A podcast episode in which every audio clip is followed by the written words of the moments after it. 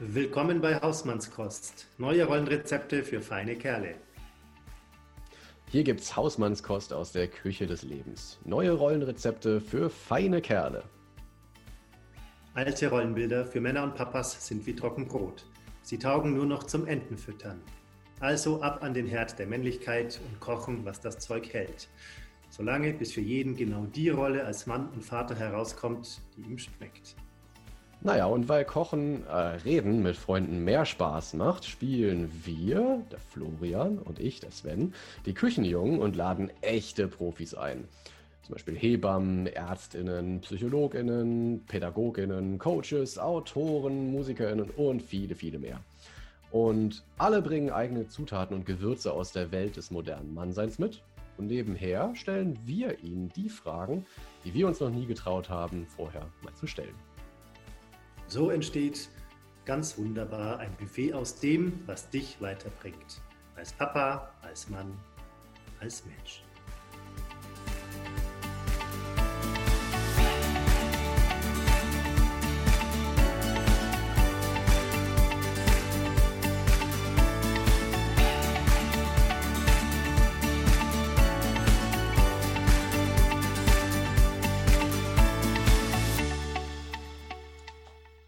Hallo, guten Morgen.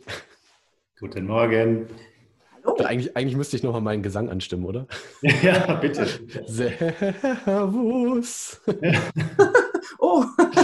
Was ich hier auch nur so ein bisschen weiß, Sven hat ja mal in einer Band gesungen, ist das richtig? Das ist korrekt. Ah. Oh. Und der Durchbruch war das Servus-Lied. genau, der passiert jetzt im Moment. Das, ähm, also wenn ich jetzt noch dazu sage, dass es eine Metalcore-Band war, dann ist das eigentlich, glaube ich, der, der Gag komplett. Ja, wir sind heute hier wieder bei Hausmannskost. Herzlich willkommen. Wir sind heute nicht zu zweit wie sonst. Ja, genau. Es wurde, glaube ich, wahrscheinlich direkt gemerkt. Moment mal, da ist doch noch jemand. das ist gut. Ja, ja wir haben uns heute jemanden eingeladen, und zwar die Sarah Horras. Hallo. Sarah ist Hebamme. Äh, ich kenne sie aus ähm, eigener Erfahrung, sage ich mal, weil sie hat meine Frau ähm, ein Stück weit bei der Geburt unseres zweiten Kindes begleitet und war auch bei unserer, bei der Geburt sogar anwesend im Krankenhaus, was Zufall war, aber was wirklich toll war. Und ähm, deswegen haben wir gesagt, wir müssen Sarah als allerersten Gast in unseren Podcast einladen. Hallo Sarah. Es ist mir eine große Ehre. Sehr schön. Ich freue mich, dass ich ja, bei euch sein darf. Schön. Hm, sehr mutig von dir. ja, das wird sich jetzt rausstellen. ja, ich freue mich auch riesig. Ähm, das ist ähm, so im, im, Sinne unseres Podcasts neue Rollenrezepte für, ähm, für Männer und, und äh, ja, vielleicht auch angehende Papas und Papas, die es schon sind oder noch werden wollen, ähm, finde ich das einfach echt eine, eine, super Sache, dass wir jetzt erstmal auch äh, jemanden vom Fach dabei haben, um mal ähm, auch Fragen stellen zu können, stellvertretend ähm, für andere da draußen, die vielleicht manchmal so in der, in der Begleitung ähm, vor der Geburt oder auch danach vielleicht gar nicht so viel Platz finden. Und, und die Zeit, die nehmen wir uns jetzt heute und den Platz, den räumen wir jetzt ein. Deswegen auch danke, dass du dich da zur Verfügung stellst. Ganz gerne. Ich freue mich sehr und bin aber auch gespannt, muss ich zugeben. Schauen wir mal. genau. Ja, wir fangen gleich mal an mit einem kleinen Check-in. Mhm.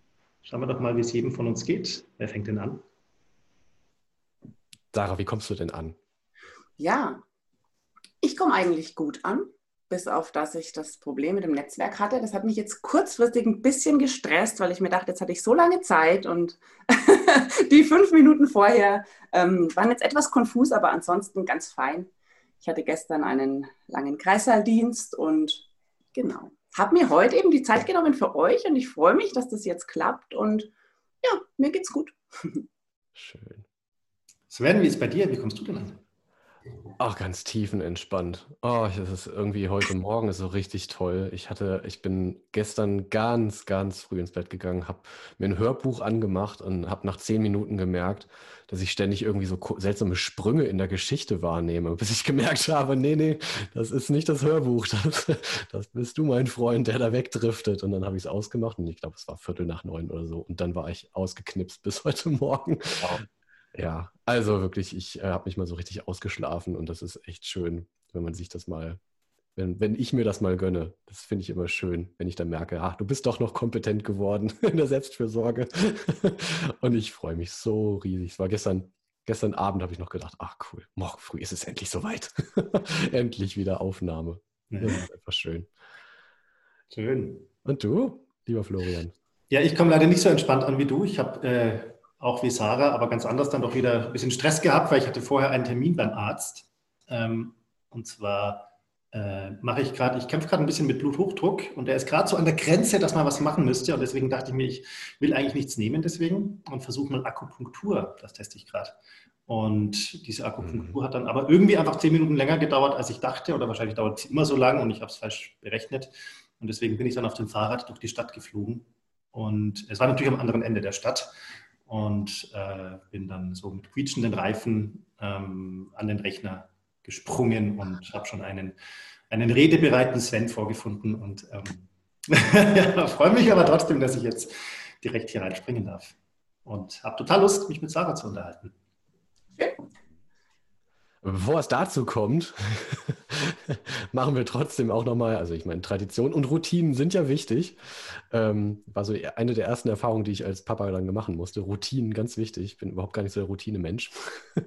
war hart. Ähm, unsere Routine lautet der Brüller der Woche. So, Florian. Ja, hast, du einen, hast du einen mitgebracht? Unser, wie bitte? Hast du einen mitgebracht? Ich habe einen äh, mitgebracht. Ich habe tatsächlich keinen typischen Brüller der Woche, aber für mich war in der letzten Woche ein Thema, was alles überstrahlt hat. Und da war ich fast ein bisschen überrascht, dass es so, so, so wichtig war, nämlich die, die, äh, die amerikanische, die US-amerikanische Wahl. Mhm. Ähm, Trump wurde nicht mehr gewählt, ähm, will das zwar noch nicht akzeptieren, was irgendwie auch nicht überraschend ist, aber ich habe gemerkt, wie dann irgendwann nach ein paar Tagen hin und her diese, diese eigentlich definitive Meldung kam, dass Biden gewonnen hat, habe ich wirklich gemerkt, wie, wie viel mir das bedeutet hat, also was mir da für ein Stein vom Herzen gefallen ist. Also auch welche, welche Rolle das spielt, dass da jemand so präsent ist und so ein wichtiges Amt hat, der gefühlt an jeder Stelle entgegen meiner, meinen Werten oder meinen Vorstellungen agiert und lebt. Und da bin ich äh, wirklich also beschwingter durchs Leben gegangen. Oh, wow. Mhm. Deckt sich sehr mit meiner Wahrnehmung. Ich glaube, ich habe dir das sogar noch geschickt, dieses ähm, ein Video, das ich äh, in meinem Instagram-Feed gefunden habe von, von jemandem, der da interviewt wird, an, genau an dem Abend, als es dann endlich feststand und wirklich in Tränen aufgelöst ist und, und sagt, es ist ein, ein guter Abend, um, um Eltern zu sein. Es ist ein guter Abend, um Vater zu sein, weil du heute endlich deinen Kindern sagen kannst, du kannst mit, mit Lügen und mit, mit verdrehter Wahrheit durchs Leben kommen, aber es fällt auf dich zurück. Mhm. Und das hat mich, also da habe ich wirklich gemerkt, wie, wie, wie tief das ähm, echt getroffen hat, so dieses Ereignis. Ja, das ging mir ganz genauso. Mhm. Cool. Sven, wie ist dein Brüller der Woche? Oh, ich hatte eigentlich zwei. Es ist Aha, okay. so, es ist so verdammt schwierig. Also, ähm, also für mich war, war wirklich dieser Freitag, als diese ähm, Wahlnachricht dann kam, ich hing ja auch irgendwie gefühlt stündlich am Handy. Ähm, war aber deswegen auch so bedeutsam, weil, sie parallel zu dieser Bekanntgabe von dem Ergebnis auch noch meine absolute Lieblingsband aller Zeiten, ihr Comeback, bekannt gegeben hat. Und das war, also für mich war das ein Feiertag sondergleichen. Es war großartig. Ähm, aber wirklich, wenn es um den Brüller der Woche geht, dann sind es für mich äh, auf negative Weise Till Lindemann und Joey Kelly, ähm, die äh, dem Playboy Klammer auf, Ausrufezeichen, Klammer zu, ein Interview gegeben haben, in dem sie gesagt haben, Therapie ist rausgeschmissenes Geld für Luxusprobleme. Was? Deswegen mein, mein Brüller der Woche für diese zwei Herren ähm, der Schöpfung, die äh, dann der Meinung sind, man könnte ähm, durch, ähm, wie Till Lindemann, also Sänger der, der Band Rammstein, falls es noch nicht klar sein sollte, Till Lindemann meint, man könne sich äh, auch gut selbst therapieren mit äh, mit Wein, Jagen und ähm, archaischem in der Natur sein. Hm. Also. Ja, so geht's, ne? So löst man seine Probleme. Eine herrliche Rückkehr, eine herrliche Rückkehr zu alten männlichen Traditionen und ja. Also da kann ich nur sagen, ich gebe meine, mein Rammstein-Ticket, glaube ich, diese Woche für nächstes Jahr zurück. Das war endgültig. Jetzt ist ja deine alte Lieblingsband wieder da, jetzt brauchst du Rammstein. Richtig, genau. Was brauche ich jetzt noch? Ersatzdrogen. Jetzt habe ich das Original wieder. Ja, also echt vollpfeifen. So. Ja, kann man so sagen. Schön. Sarah, hast du uns auch einen Brüller der Woche mitgebracht? Ja, es ist. Ähm eigentlich hätte ich jetzt ja gerne was Lustiges, aber es ist tatsächlich auch, naja, ein bisschen lustig ist es. Es ist für mich schon ein äh, Aufreger eigentlich. Und zwar ähm, passiert mir das ab und zu, eher selten, aber doch in regelmäßigen Abständen, dass ähm, Frauen bzw. Paare unter der Geburt mich mit dem Satz konfrontieren. Im Fernseher geht es aber anders. und ähm, meistens kann man dann ja so mit Erklärungen äh, einhaken und die Menschen einfangen. Es gibt aber auch Hartnäckige, die diesen Spruch immer wieder wiederholen. Unter anderem dann auch kurz bevor das Kind kommt. Das sieht man im Fernsehen aber nicht, bei meinem Baby ist das anders. Da macht die Hebamme jetzt das und das. Und tatsächlich, wenn ich dann einen Tag habe, an dem ich nicht so sehr in mir ruhe, dann ähm, ja, fällt es mir doch schwer, äh, da freundlich, nett und äh, positiv zu bleiben, wenn du dir das einige Stunden anhören musst. Und mhm. natürlich in dem Wissen, sie haben sich gut vorbereitet mit RTL 2 und Co. und merken jetzt, dass ich das alles ganz anders mache. Ja, also das ist ein, bisschen ein Aufreger, ähm, weil es mir eben schon immer wieder passiert, tatsächlich. Hast du da ein Beispiel, was, was für Vorstellungen da so äh, mitgebracht werden? Ja, also wenn die, äh, das fängt an mit, äh, keine Ahnung, äh, wenn man die Frauen auffordert, sich doch vielleicht etwas zu bewegen, wenn die Wehen noch nicht so richtig geburtstauglich sind. Und dann wird eben gesagt, aber im Fernsehen, da liegen die nur und keine Ahnung, kriegen jetzt eine PDA. Oder ähm, die bewegen sich nicht so, sondern machen das so. Also das sind natürlich jetzt krasse Beispiele, aber tatsächlich so einen Fall hatte ich gerade neulich. Oder dann eben, wenn das Kind geboren wird und ich sage, Mensch, bleib so, das ist super, du kommst da gut zurecht. Das geht, aber ich habe das bei Hallo, es ist sehr spannend, dass dann die Klarheit dann da ist. Bei Hallo Baby sind die Frauen aber so und die Hebamme sitzt da so und so. Also das sind manche Vorstellungen so sehr spannend, ähm, weit ausgegoren. Und ja, wie gesagt, normalerweise ähm, ja, funktioniert es schon, wenn man da ein oder zweimal sagt, ja, wir merken ja jetzt, ist das eigentlich ganz anders, als, als es so gezeigt mhm. wird. Aber es gibt einfach auch harte Fälle und ja, also wie gesagt, das ist doch mal manchmal sehr spannend und ich schmunzel dann natürlich schon in mich rein, aber versuche die Leute natürlich weiterhin sehr ernst zu nehmen und ihnen das mhm. zu geben, was sie brauchen. Mhm. Ja, Aufreger. Hallo Baby oder wie die, ich weiß gar nicht mehr, wie die alle hießen. Ich glaube, vor 20 Jahren hieß es Hallo Baby, aber ihr wisst, was ich meine, ne? Herzliche Einladung an die Redaktion. Ladet euch doch mal Fachpersonal ein. Aber dann wird's dann, ja, dann werden die Sendungen halt einfach auch echt zu lang, ne? Für ja, so da ist schon Fachpersonal dabei. Die zeigen ja auch tatsächlich richtige Geburten, aber halt, ähm, ja, äh, in großen Krankenhäusern mit PDA und Rückenlage. Genauso wie wir es den Frauen in den Kursen versuchen zu sagen und auch den Männern motiviert eure Frauen, lasst sie aus dem Bett äh, aufstehen, helft ihr, sie soll bewege, sich bewegen, ja, dass das alles einfach läuft und ähm, ja, das ist die falsche Form der Vorbereitung, diese Filme zu zeigen. Und so Geburten gibt es natürlich, aber ähm, in diesen Sendungen werden die tatsächlich, ich würde mal sagen, zu 90 Prozent so gezeigt. Und das ist das, was bei vielen Frauen leider hängen bleibt. Und dagegen anzuarbeiten in der kurzen Zeit der Betreuung während der Geburt ist manchmal quasi unmöglich tatsächlich. Ich musste jetzt an so ähm, romantische Vorstellungen ein Stück weit denken, dass ja viele Paare haben, wie zum Beispiel die Hochzeit in Weiß auszusehen hat und was da gemacht werden muss und wie das abzulaufen hat und wann der Baumstamm wo sein muss und so. Ähm, geht es ein bisschen in die Richtung, dass man dann auch einfach ein bisschen verklärte Vorstellungen aus dem Fernsehen hat, wie es zu sein hat? Also man hat sich darauf vorbereitet, weil man ja gesehen hat, wie es geht. Also tatsächlich finde ich diese Vorstellungen überhaupt nicht verklärt, sondern ganz unheimlich und schrecklich, weil ähm, das ist ja eigentlich so eine Geburt, wie man sie, wenn man sich ein bisschen mit dem Thema Geburt beschäftigt, nicht haben will. Ja, abgeschossen mit einer PDA in Rückenlage liegend, am besten noch die Beine in den Beinhaltern, der Mann äh, am Kopf der Frau und die Hebamme und der Arzt sagen, wie es gemacht wird. Genau das sollte ja Geburt vielleicht nicht sein, ja, sondern eben diese selbstbestimmte. Also ich weiß, was du meinst. Ähm, Ich glaube, es gibt schon auch so die Form der verklärten Vorstellung. Ähm, die Vorstellung vielleicht, Geburt tut gar nicht weh und ist nur romantisch und schön und ähm, ich male mir alles ganz genau aus, was ich so brauche und wie ich mir es vorstelle.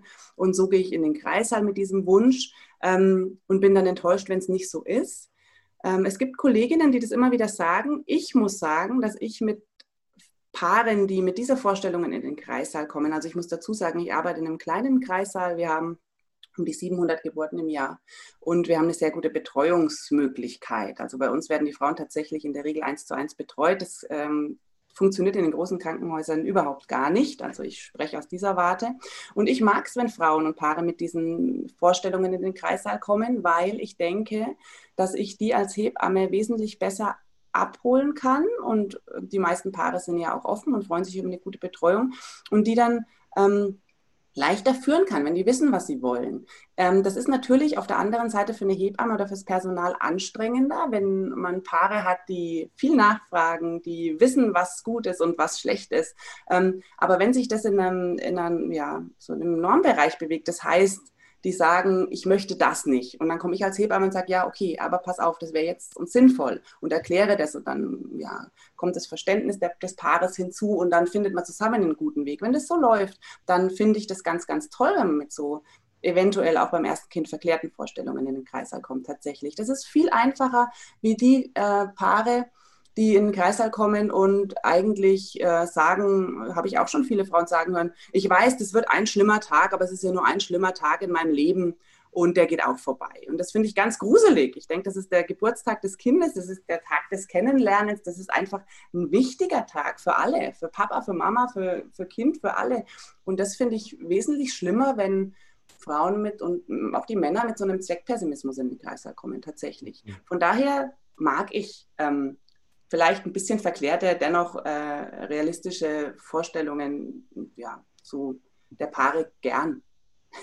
Aber ich, mag, ich arbeite auch gern einfach mit den Menschen und mir macht es nichts aus, wenn die ein bisschen, ja, vielleicht anstrengender sind als andere. Ja. Und in deinen eigenen Geburtsvorbereitungskursen bereitest du da auch in die Richtung ein bisschen vor oder ist das eher nur so? Ja, ja. ja durchaus. Also ich ähm, mache die Geburtsvorbereitungskurse, die im Moment natürlich nicht laufen, dank Corona. Ähm, aber ich habe 15 Jahre lang ähm, ja, eigentlich regelmäßig Geburtsvorbereitungskurse gegeben in unterschiedlicher Art und Weise. Das heißt ähm, wochenweise oder auch Crashkurse für Paare am Wochenende. Ähm, diese, also meistens waren es dann Wochenkurse, die habe ich so ausgerichtet, dass die Frauen erstmal ungefähr fünfmal alleine dabei waren oder zweimal alleine, dann kam der Partner, dann nochmal alleine, dann wieder mit Partner, also zwei Stunden mit Partnern, fünf Frauen alleine. Das habe ich als gutes Konzept irgendwie ähm, ja, mir zurechtgelegt, dann, weil einfach auch viele Fragen kommen, die mit dem eigenen oder fremden Männern überhaupt nicht aufkommen, wenn man nur Kurse macht. Ähm, Genau. Und ich bereite die Frauen und die Paare schon ähm, so vor, dass sie wissen, was ist mir wichtig, also so dieses Individuelle, aber dass sie auch vorbereitet sind im Sinne von, ich weiß, es kann ganz anders kommen und das heißt aber nicht, dass es schlechter sein muss. Vielleicht ist es sogar besser, als ich mir ja, wage vorzustellen. Und aber auch vor allem immer mit diesem Wandel mitzugehen. Also dass man, dass man seine Vorstellungen haben darf, dass man die auch vorher erzählen darf und ähm, ganz häufig sind ja auch so Reaktionen von Freunden, gerne auch so unter Frauen, von ähm, guten Freundinnen, die schon Kinder haben. Und dann kommt eine Erstgebärende und sagt, ich möchte das gerne so und so, mein Mann und ich stellen uns das so und so vor. Entschuldigung. Tut mir leid. Ähm, mein Mann und ich stellen uns das so und so vor und dann kommt von dem befreundeten Paar, ja, ja, jetzt wartet mal, wartet mal ab, bis ihr im Kreissaal seid und dann reden wir weiter. Und ähm, ja, auch die äh, Menschen darauf vorzubereiten, dass sie da einfach sich nicht entmutigen lassen und sagen, ja, aber warum soll es denn bei mir nicht gut werden? Also mit, diesem, mit dieser Zuversicht und mit diesem, auch der Mann, ne? mit dieser Zuversicht in den Kreissaal zu gehen, ich kann meine Frau unterstützen und wir sind ein gutes Team und warum soll das jetzt bei der Geburt nicht klappen? Also schon diese unerschütterliche ähm, Zuversicht einfach auch mit in den Kreissaal zu bringen und nicht als ähm, Zweckoptimismus so zu degradieren. Mhm. Wenn ihr versteht, was ich meine. ja, ja, genau. Lass, lass uns da nochmal ein bisschen, ein bisschen tiefer drauf eingehen, weil ich finde ich fand schon direkt sehr spannend. Du hast ähm, gleich angefangen, sagen, wenn, wenn Paare dann in den Kreissaal kommen und wenn mhm. du Paare begleitest, ähm, siehst du tatsächlich ähm, äh, eine spezielle Rolle für, für Männer in der Geburtsvorbereitung, aber dann unter der Geburt auch? Ja, durchaus. Also es ist so, das kann natürlich auch eine andere Begleitperson sein. Ne? Ich habe immer wieder Frauen, die alleine sind ähm, und dann ihre Freundin mitbringen oder ihre Mama. Mamas sind auch immer wieder im Kreissaal dabei.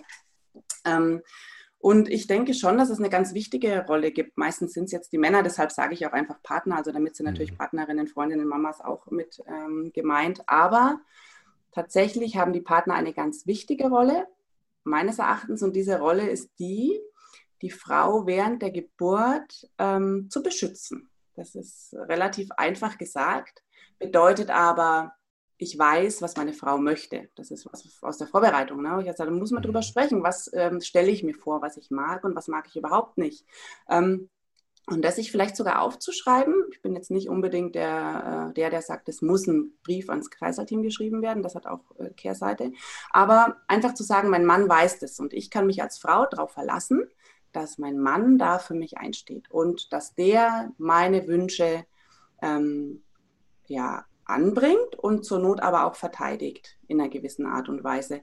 Und ich meine natürlich immer eine Art und Weise, die, ähm, ja, die der Verbindung von Personal zu Paar gut tut. Also wenn eine Hebamme kommt und sagt, ähm, die und die Intervention ist jetzt nötig aus dem und dem Grund, und das sage ich auch meinen Paaren immer, wenn es einen Grund gibt, irgendwas zu tun und der Grund ist erklärbar für euch und euch logisch, dann bitte nicht sagen, wir wollten das aber anders. Das sind so Dinge, diese Wendungen, die man dann, die es dann nehmen kann.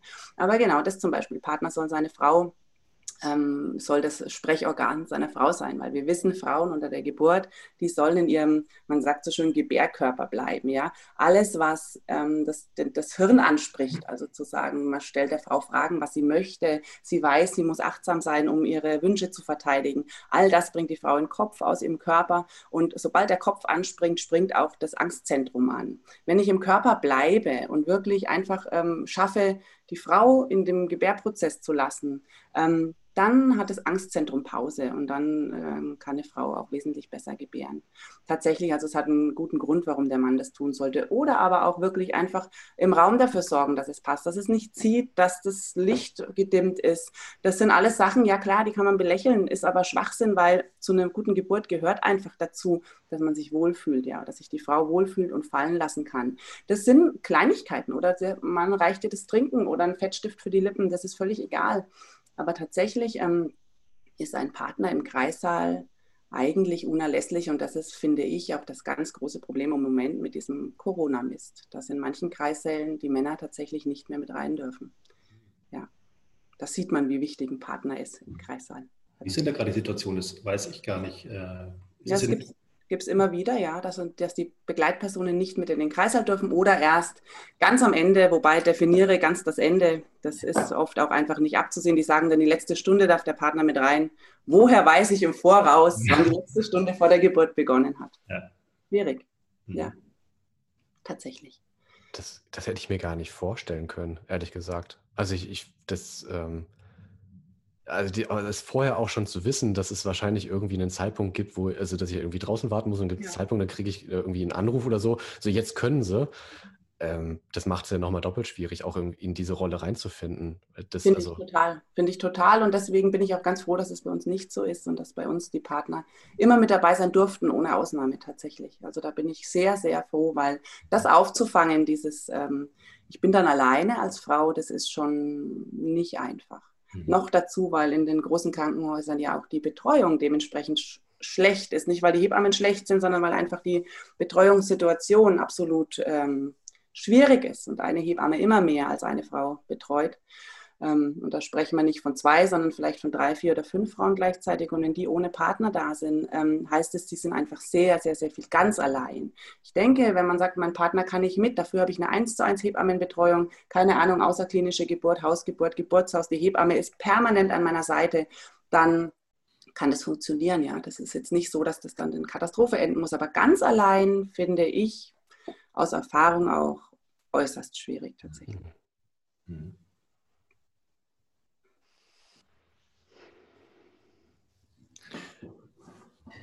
Jetzt äh, denke ich gerade nochmal zurück ähm, an, an das Thema Geburtsvorbereitungskurs. Mhm. Ähm, ich, also ich habe jetzt so im Hinterkopf, ähm, ich habe, keine Ahnung, jetzt irgendwann Anfang des Jahres äh, Michel Audin, Geburt und Stillen gelesen. Das ist ja schon jetzt ein paar Tage älter und da geht es halt eben auch so um die, ne, die Privacy für die Frau, also dass sie halt eben genau so diese Zurückgezogenheit braucht und dass es eben auch den Mann braucht, der drumherum so ein bisschen so diesen, diesen Schutzkreis zieht. Genau. Ähm, und gleichzeitig ist so meine Wahrnehmung, sind auch Männer immer, immer aktiver in dieser Geburtsvorbereitung und an der Geburt selber auch beteiligt. Ähm, braucht es, was, was braucht es da noch mehr? Oder vielleicht auch, was, also ist das tatsächlich auch für, für dich als Hebamme leistbar, ähm, sowohl Frau als auch Mann oder Partnerin, äh, also ne, das ganze, sozusagen das ganze Familiensystem drumherum auf ähm, die Geburt als solche vorzubereiten und das alles mitzutragen? Mir kommt das ein bisschen überfordernd vor, ehrlich gesagt. Du meinst jetzt, ähm, dass ich als Hebamme die Männer noch besser vorbereite. Meinst du, habe ich das mhm. richtig verstanden? Dass sozusagen immer mehr ähm, ähm, noch zusätzliche Menschen mit, mit ihren Rollen rund um die Geburt sozusagen in, auch in die Geburtsvorbereitung mit, mit einbezogen ja. werden. Ne? Und dass das ja. ja einfach nochmal die, die Rolle der Hebamme sich vielleicht dementsprechend auch nochmal erweitert oder verändert. Also wie nimmst ja. du das wahr und, und was, was macht das mit dir? Also ich glaube, dass es gut investierte Zeit ist, weil in der Wochenbettbetreuung zum Beispiel läuft da natürlich vieles einfacher, wenn der Mann Bescheid weiß und da integriert ist. Und auch in einem Fall, ähm, wenn nach der Geburt irgendwas nicht so läuft, wie ich mir das vorstelle, was ja auch durchaus immer wieder passiert, und äh, der Mann dann weiß, was er tun kann und was seine Aufgabe ist, ungefähr natürlich ähm, ist es dann, variiert es dann sehr und ist vielleicht auch so, wie ich es mir nicht ähm, ja, vorgestellt habe. Aber der Mann hat, ich nenne das jetzt mal eine Basis, auf die er aufbauen kann. Und das ist für mich als Hebamme natürlich auch ähm, eigentlich ein großes Geschenk dann, ne? wenn ich sagen kann, pass auf, wir haben doch davor das und das besprochen, ähm, das wäre super, wenn du das jetzt machen würdest. Zum Beispiel, keine Ahnung, ähm, wirklich, wir, wir sprechen in der ähm, Geburtsvorbereitung über, wie gehe ich mit einem Neugeborenen um, wie kann ich das halten, wie braucht auch das vielleicht schon einen gewissen Rhythmus oder ja, ähm, so in die Richtung. Und der Mann hat es verstanden, warum das notwendig ist, auch für ein schreiendes Kind da zu sein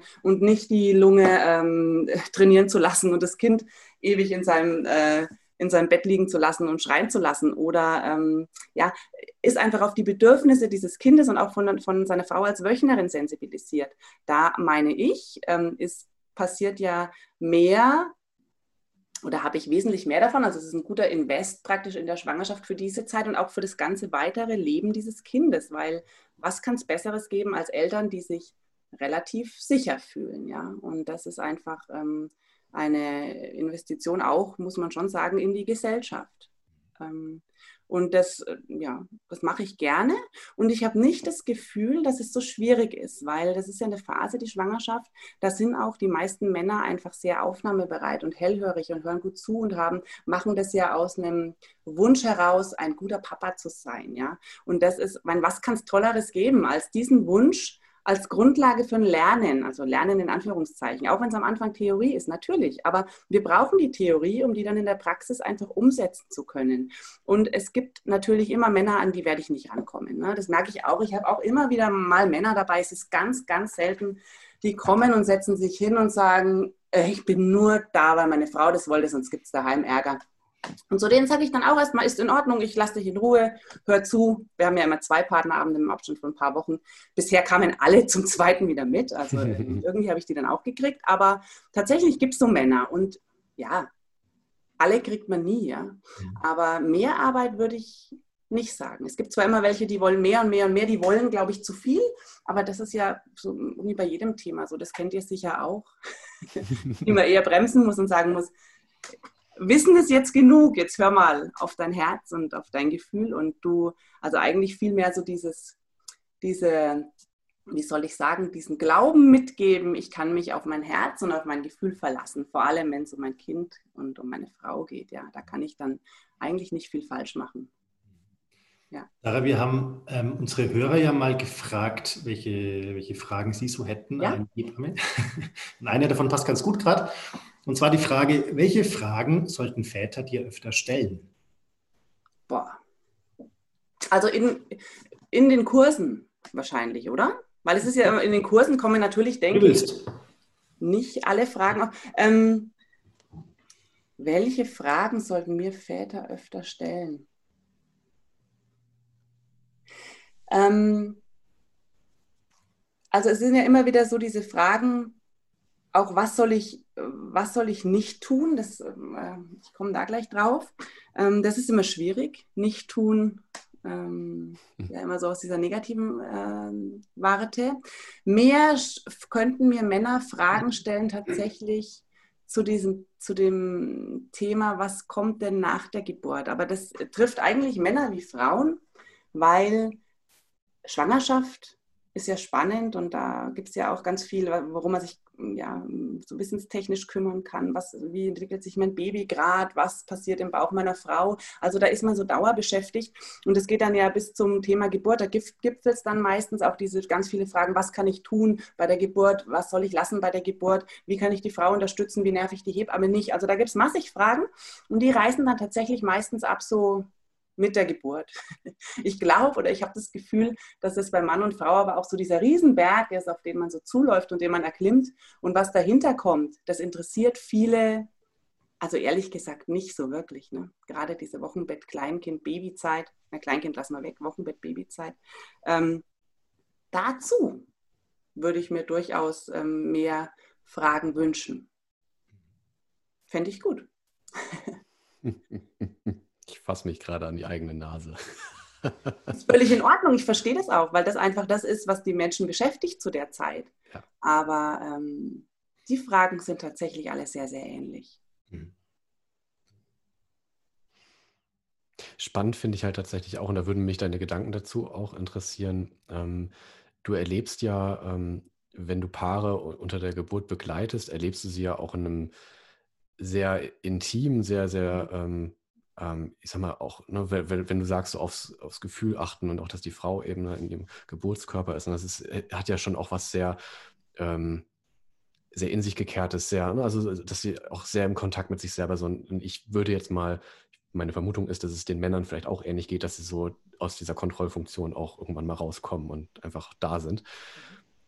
Und wenn du sie dann im, im Wochenbett und darüber hinaus siehst und begleitest, ähm, was sind so deine ähm, Gedanken, was auch die Paarbeziehung angeht? Also wie inwiefern ähm, du deine Veränderung wahrnimmst und siehst du da auch eine Rolle für dich, ähm, das auch anzusprechen oder da auch Ansprechpartnerin zu sein? Das ist eigentlich mehr so. Siehst du das auch als deine Aufgabe als, als Hebamme, dass Paare dich dann auch in Bezug auf ihre Paarbeziehung ansprechen können? Mhm.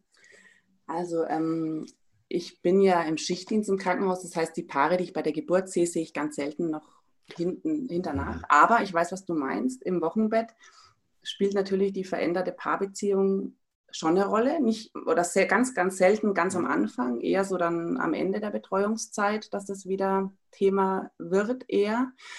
Ähm, ja, das ist ein sehr zweischneidiges Schwert, weil ich sehe mich da sehr wohl als Ansprechpartnerin. Ich spreche das Thema auch tatsächlich selber an, wenn das nicht von den Paaren kommt.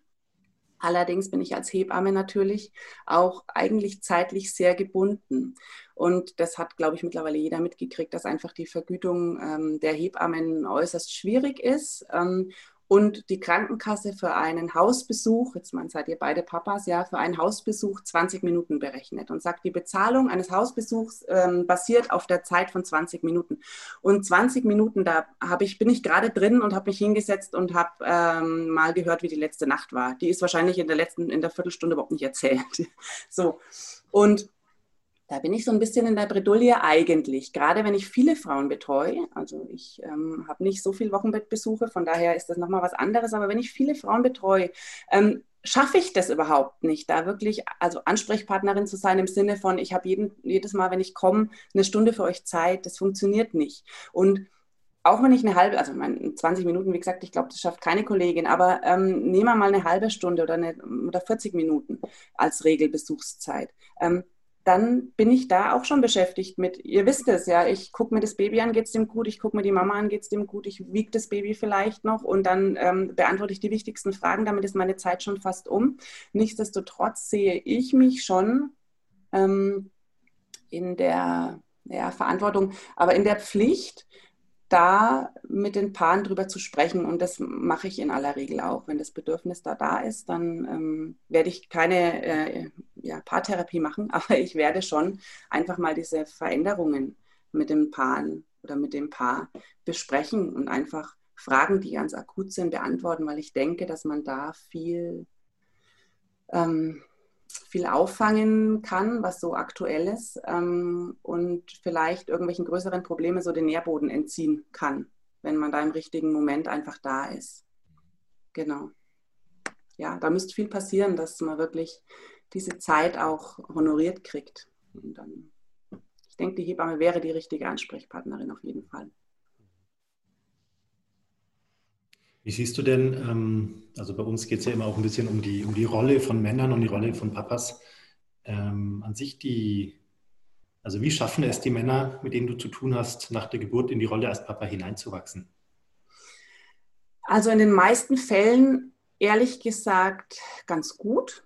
Mhm. Also die meisten Papas sind sehr bemüht, gerade jetzt auch mit, der, mit diesen äh, Vätermonaten sind die meisten ja doch mindestens mal ja, zwei, eher vier Wochen zu Hause. Das macht es viel einfacher, das war früher nicht so.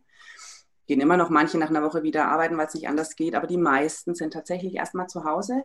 Und ähm, da stelle ich fest, dass das ein ganz großer Vorteil ist, weil ihr wisst es, wenn man vier Wochen, die ersten vier Wochen mit dem Neugeborenen zu Hause erlebt hat, dann ist die Wertschätzung der Frau, die das danach, vielleicht ist es ja meistens die Frau, die das dann alleine erstmal weitermacht, eine andere, als wenn ich nach ähm, fünf Tagen wieder zur Arbeit gehe und eigentlich überhaupt nicht weiß, was macht denn meine Frau da mit dem Baby den ganzen Tag. Ähm, die meisten Papas finden da gut rein in diese Rolle und da ist tatsächlich wieder so eher das Ding, ähm, Mama und Papa finden in diese Rollen ja ganz unterschiedlich rein, auch in einer mhm. unterschiedlichen Geschwindigkeit, mit unterschiedlichen Bedürfnissen. Und zu sagen, dass das dann wieder, dass, dass die beiden, also Mann und Frau, so in diesem, ich sage immer, es wird ja nicht nur ein Baby geboren, ne? es wird eine Mama geboren, es wird ein Papa geboren, es wird ein Elternpaar geboren, es wird eine Familie geboren. Also das hört sich vielleicht für die, die das schon öfter gehört haben, abgedroschen an. Aber wenn man das mal wirklich überlegt, ist es das nicht. Ja, also es ist unglaublich, was da passiert. Und ja, die, diese Mama- und Papa-Rolle einzunehmen und dann als Elternpaar noch zu funktionieren, das ist eher so die, finde ich, dann nochmal die, ja, der, vielleicht sogar der größere Schritt. Ich weiß es nicht. Von außen so, als Beobachterin stelle ich das manchmal fest. Aber ich denke, wenn man sich Mühe gibt und es will, dann findet man in die Rolle gut rein. Natürlich ist es auch anstrengend und es ist nicht mit vier Wochen getan. Das wissen wir ja auch alle, dass das ein langer, langer, langer Prozess ist. Hilft es auch dabei, wenn du, ähm, wenn du jetzt darüber sprichst, sie, sie finden gut rein? Ähm, mein Gedanke dazu ist, weil ich selber so erlebt habe, ähm, dass die Frauen durch die Geburtsvorbereitungskurse ja schon so ein, so ein Mama-Netzwerk haben, wo sie sich ähm, oft auch über die Geburt hinaus danach austauschen, ne, weil ja auch die Geburtszeitpunkte unterschiedlich sind. Dann wird halt geguckt, okay, wer, wer war jetzt als nächstes dran? Und ähm, mein Gedanke dazu ist, dass es den Vätern tatsächlich, und da schließe ich mich ein, schwerfällt, ein ähnliches Netzwerk zu knüpfen für diesen Erfahrungsaustausch. Ja. Hast, hast du irgendwie mal einen guten Tipp, was man da jetzt mal tun könnte, damit die Männer tatsächlich auch auf den Gedanken kommen oder die, die Partner, also die, ne, die nicht ja, ja. Gebärenden, dass die auf die Idee kommen, dass sie auch so ein Netzwerk vielleicht brauchen könnten? Ist das so ja, überhaupt? Das ist, ich glaube, dass dieses Netzwerk sicher gut wäre, da bin ich mir schon sicher, aber da ähm, erlebe ich trotzdem immer wieder, äh, mein, ich dachte eine Zeit lang, vielleicht ist es einfach ein Klischee, aber aus meiner Erfahrung stimmt es schon, dass es Männern einfach, also ich schere jetzt mal alle über einen Kamm, schwerer fällt, über ihre Gefühle zu sprechen und über ihre Bedürfnisse als Frauen. Also das stelle ich ganz klar fest, bis ein Papa mal sagt, auch mir gegenüber, wenn die Frau vielleicht nicht dabei ist, Mensch, eigentlich geht es mir nicht gut. Ähm, das dauert wesentlich, wesentlich länger als bei den Frauen. Ne? Klar, man, man, könnte sagen, man hätte ein anderes Verhältnis, aber ich, viele der Männer kenne ich dann ja auch gut. Ähm, also was ich schon finde, was gut funktioniert, jedenfalls so bei mir in der Praxis, ist, dass die Männer ja zweimal zu dieser Geburtsvorbereitung mitkommen und ich da ja auch Pausen habe und hinterher und so äh, können die sich noch unterhalten und dass ich da eigentlich schon zackig Männer finden, wenn es passt. Also ich habe festgestellt, entweder das geht ganz schnell, und es matcht sozusagen, dann sage ich, super, wir machen mal was. Oder aber, ähm, also wenn am Ende der zweiten Stunde dieser Kontakt nicht zustande gekommen ist, dann bin ich mir eigentlich auch sicher, dass der nicht noch äh, kommt. Und ich denke, man muss einfach Möglichkeiten der Begegnung schaffen und vielleicht einfach auch schon, und das sage ich den Frauen schon auch, Mensch, macht mal was mit euren Männern. Man muss jetzt ja nicht, keine Ahnung, ins äh, Essen gehen und ähm, nur über dieses Thema Baby reden. Vielleicht einfach auch, wo ein bisschen Raum ist, zu sagen, die Männer können sich mal separieren und die haben einfach andere Themen. Das ist ein Quatsch zu sagen, ähm, die äh, Interessenlage und das, die, die, Themen, worüber gesprochen wird, ist Schwangerschaft und Geburt und Papa und Mama sein äh, spezifisch gleich. Das ist ein Humbug, ja, stimmt nicht. Und da einfach den Raum für Begegnungen schaffen, wie auch immer. Ja. Also das finde ich wichtig. Aber viel mehr glaube ich nicht, dass man ja, oder dass ich als Hebamme tun kann. Mhm. Was siehst du denn von deiner, aus deiner Beobachtungswarte an der Stelle, ähm, was vielleicht der einzelne Mann auch tun könnte, um das zu, ähm, das, äh, das, das zu bekommen, diese, diesen Austausch mit anderen Papas und so?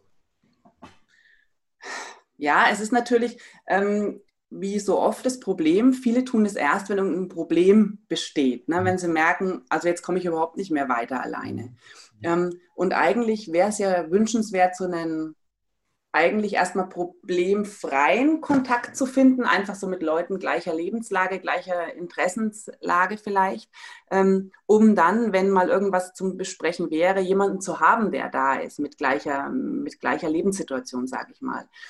Aber tatsächlich erfahrungsgemäß werden diese Kontakte erst äh, gewünscht oder gesucht, wenn wirklich schon Probleme bestehen. Und das ist natürlich schwierig, weil ähm, ich weiß es nicht. Es gibt bestimmt auch tolle Männergruppen äh, im, keine Ahnung, irgendwelche Foren im Internet, ja, aber natürlich äh, kenne ich mich damit überhaupt nicht aus. Aber ich denke, das wäre vielleicht tatsächlich, wie viele Mamas sagen, sie haben einfach in der Stadt über irgendein Forum viele Mamas kennengelernt, mit denen sie sich treffen. Warum soll das nicht für Papas auch gelten? Warum soll das dann nicht auch funktionieren?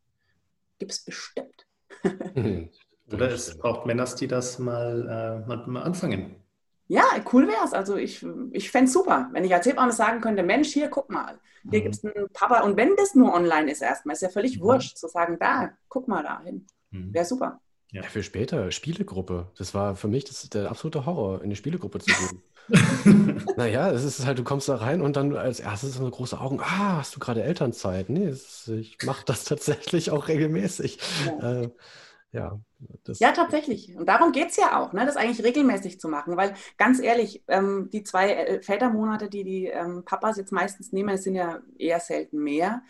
Ähm, also jetzt kann ich unken und sagen, gerade jetzt vielleicht nicht, aber normalerweise werden die zum Reisen benutzt und dazu irgendwelche ganz tollen Dinge zu machen.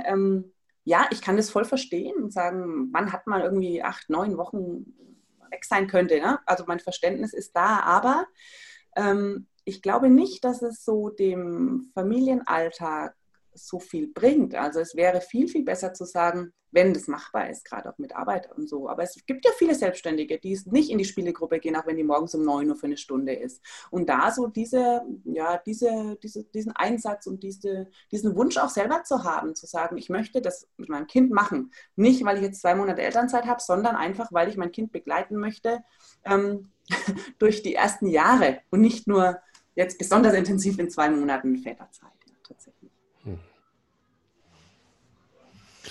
Ähm, jetzt haben wir ganz viel über die Väter gesprochen. Ich würde gerne aber trotzdem äh, nochmal zurückkommen auf, äh, auf den Hebammenberuf. Ja.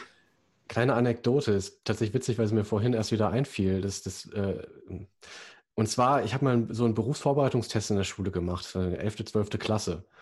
Und dabei kam raus, unter anderem Drehbuchautor oder Geburtshelfer.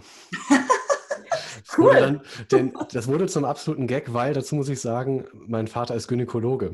Ah, siehst du mal. Was natürlich auch bekannt war. Und äh, das war dann irgendwie, ab da hatte ich dann überall den Geburtshelferbonus, wurde es genannt. ähm, aber komischerweise ist mir das nie in den Sinn gekommen, dass das tatsächlich eine realistische Berufsoption sei, sein könnte. Wie, wie siehst du das mit Männern in der Geburtshilfe?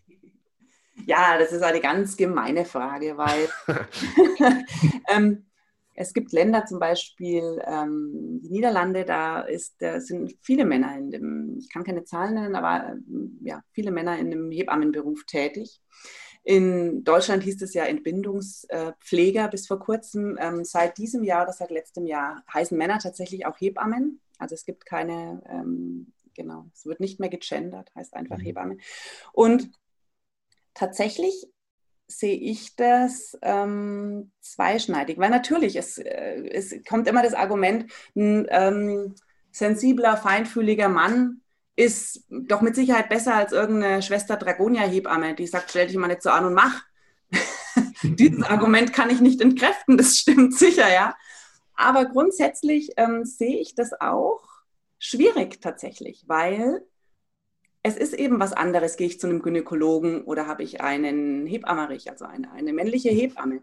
Ähm, Gynäkologe ist eine ganz andere, eine ganz andere Hausnummer. Das ist ein Arzt, der, ähm, den sieht man, da geht man regelmäßig hin. Ja, der sieht auch ähm, die, äh, den Genitalbereich durchaus, aber das ist nicht das, was, ähm, was äh, ja, den, den, Ausschlag gibt. Also bei einer Hebamme ist es ja meistens so, dass man mit den Frauen und den Paaren ein sehr intensives und auch intimes Verhältnis aufbaut. Und die Hebamme schon auch ja, der Frau sehr nahe steht ähm, und ja auch während der Geburt und durchaus auch bei irgendwelchen Untersuchungen körperlich sehr nahe steht. Und ich stelle oder ja, habe die, also wir hatten tatsächlich einen Hebammerich in der Ausbildung in meinem Kurs. Und ähm, ich weiß, dass ganz viele Frauen sehr ablehnend reagiert haben und gesagt haben, das möchten sie nicht. Ähm, eben auch aus diesem Grund, ja, du hast eine, eine Wahnsinnsintimität die mit einer anderen Frau leichter einzugehen ist für die Frau als in der Regel, als das vielleicht mit einem Mann möglich wäre. Und tatsächlich auch für den Partner, auch wenn das jetzt vielleicht nicht das Hauptargument ist, ähm, eine seltsame Situation geben kann. Ja? Weil da doch, ich meine, es wird jetzt keine heiße Eifersucht aufkochen, aber es ist tatsächlich so, dass das auch für die Männer ähm, von den Männern gar nicht so unbedingt äh, ja, gut angenommen wird. So mhm. dieses, das ist ein anderer Mann da, der, mit dem bespricht meine Frau Sachen, die sie mit mir vielleicht nicht bespricht. Das ist ja bei einer Hebamme so. Ne? Mhm. Ja, also es ist, ähm, es, ich kann keine, ich kann da weder für das eine noch für das andere die Lanze brechen, aber ganz, ganz persönlich muss ich sagen, ist es einfach der älteste Frauenberuf und ich glaube nicht umsonst, dass es ein Frauenberuf ist tatsächlich. Also ähm, muss ich mich ein bisschen outen, dass ich, mhm.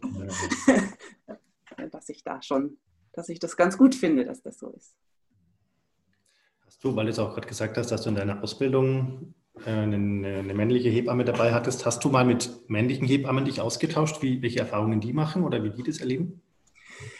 Ähm, tatsächlich wenig, weil in Deutschland gibt es, äh, ich glaube, nur zwei oder drei Hebammer tatsächlich, Hebam mhm. männliche Hebammen. Oh. Hm, der Kurskollege von, von mir, da haben wir das halt mitgekriegt, ne, im Kreißsaal, dass einfach viele Frauen gesagt haben, nee, das möchten wir nicht, dass mhm. der uns betreut. Dem wurde dann natürlich nachgegeben.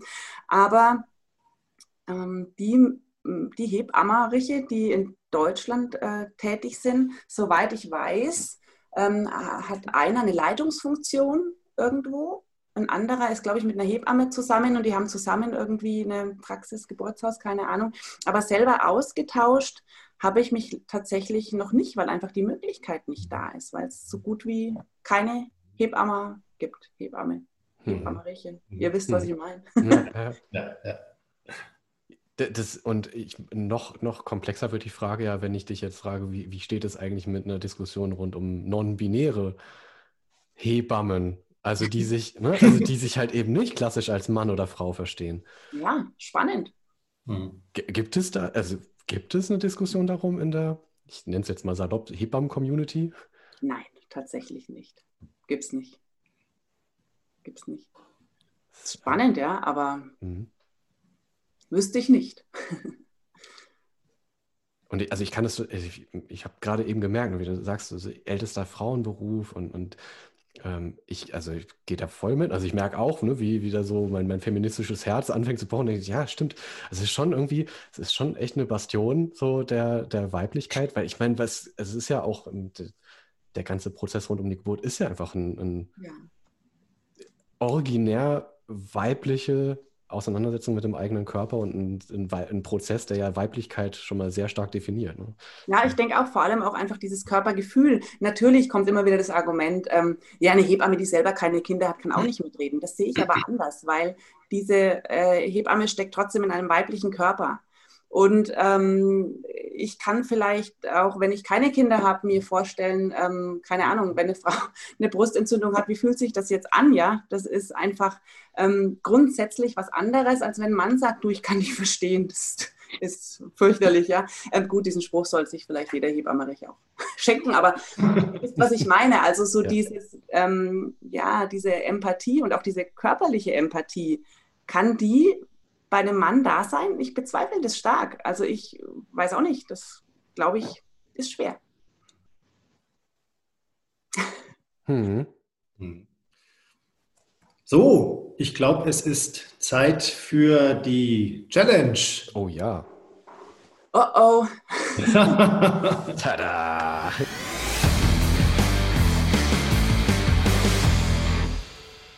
Darauf hatten wir dich nicht vorbereitet. Nein. Ja. genau, wir haben eine Challenge für dich, liebe Sarah. Für mich? Ja, für dich. Oh, ich dachte für euch hier. Dann los. Und zwar, also, pass auf. Wenn jetzt auf einmal durch ein Wunder der Wissenschaft Männer auch Kinder kriegen könnten. Ui. Also ja. Wir, wir, begeben uns wieder in den Bereich des, des Klischeedeckens, merkst du vielleicht. Ja, okay. Also wenn Männer auf einmal jetzt auch Kinder kriegen könnten und sich in diesen ganzen, äh, in die Schwangerschaft und dann später auch in den Kreissaal begeben müssten, um das Kind zu kriegen. Was wäre das Erste aus deiner Sicht, wovon Männer positiv überrascht wären? Also ihr, ihr, redet jetzt von, ähm, von, der, von der Geburt oder? Ja. Also wo, wovon die Männer positiv überrascht wären, die Geburt betreffend? Ja. Das kann ich euch sofort sagen. Ich würde sagen, sie wären positiv überrascht über die verschiedenen Möglichkeiten, die sie, die Schmerzen zu lindern.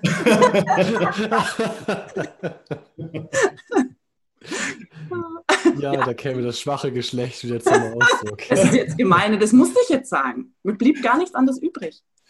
Ich könnte natürlich auch sagen, Sie wären positiv überrascht, wie gut man mit einer äh, guten Vorbereitung die ähm, durch die Venenarbeit schreiten kann. Aber ähm, das mit den Schmerzmitteln finde ich viel besser.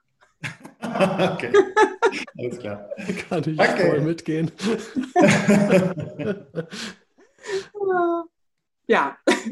Cool. Challenge bravourös gemeistert. Ach, das hallo. Ja, das war sie schon. Meine Güte. leicht. Pam, einfach abgeprallt. Unglaublich.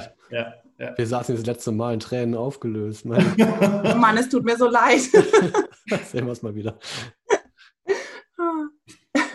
ja.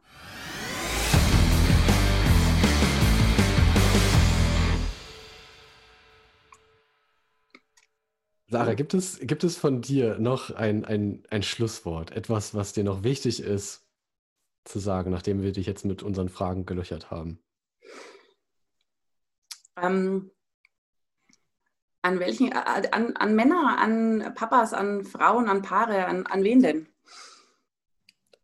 Wer auch immer dazuhört. Wobei ich sagen muss, wir haben tatsächlich im Moment noch eine große Geschlechterparität unter der Hörerschaft. Also du kannst dich an alle gleichermaßen richten. Aber vielleicht hast du auch jemanden ganz Spezielles im Kopf. Nee, tatsächlich ist es mir ein ganz großes Anliegen, ähm, werdenden Eltern ähm, diesen Rat mitzugeben. Lasst euch nicht verunsichern und traut euch einfach äh, mit einer schönen Geburt zu rechnen und geht auf, eine, auf ein gutes Erlebnis zu. Ich meine, das wird der Geburtstag eures Kindes und ähm, ihr habt jedes Recht dieser Welt, euch darauf zu freuen und da, euch darauf positiv vorzubereiten. Und es gibt so tolle Möglichkeiten. Ähm, ganz prima zum Beispiel ist einfach jede Möglichkeit ähm, der Entspannung zu nutzen, um sich vorzubereiten. Ich selber arbeite mit Hypnose und es ist grandios, einfach diese Selbstentspannung zu lernen.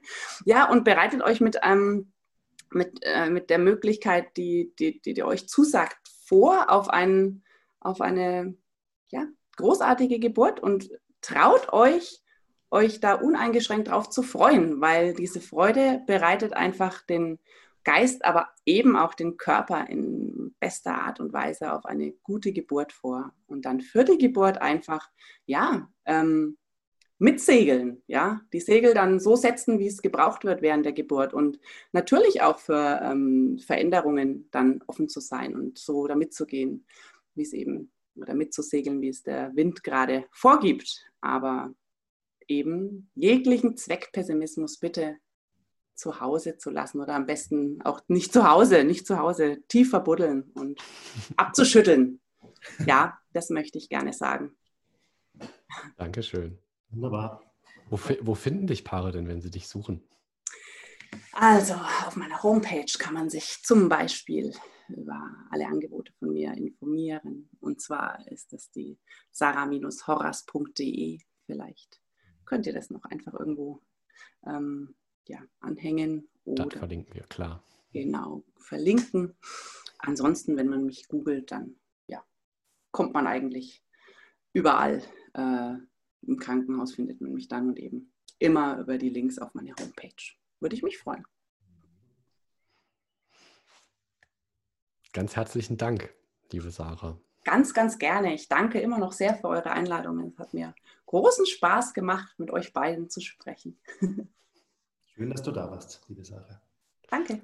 Und wir sagen einfach auf Wiedersehen, ne? Ja, gerne, jederzeit. war, war, ein Fragezeichen hinten, hast du gehört, ne? Nö, ja, bei mir ein Ausrufezeichen, gerne. Super, Dankeschön. Danke euch. Alles Gute.